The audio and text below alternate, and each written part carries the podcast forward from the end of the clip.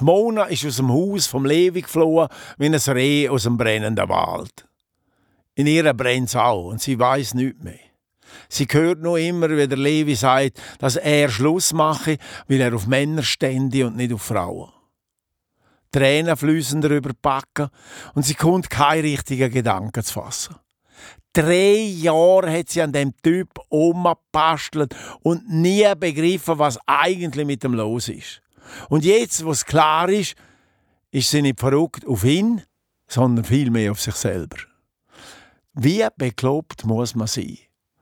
Die Gefühle peitschen sie durch, zwischen ich glaub's nicht und besser jetzt als erst in zehn Jahren und dann hast du noch geholfen. Das Einzige, was sie sicher weiß, jetzt weg, einfach nur weg. Wo sie auf den Dorfplatz kommt, fährt ihr das Posti entgegen. Sie macht dem Postifahrer ein Zeichen, er soll bitte noch mal kurz anhalten und sie mitnehmen. Aber der tut, als ob er sie nicht gesehen hätte.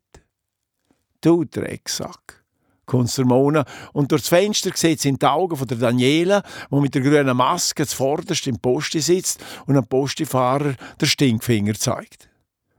Die Mona rennt los. Am Posti vorbei, über die Kreuzung und aber, wo die Straße eng wird. Und die Mona haltet die Welt an.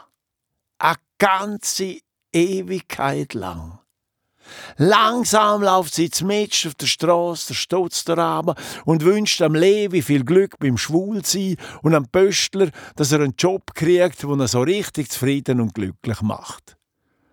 Der fährt mit dem Posti leislich und im Schritttempo hinein, bis sie unten ankommen, wo die Straße wieder breiter wird. Ein paar aus der Jungmannschaft und der Alknechtli stehen dort, Haltestelle Alte Mosterei.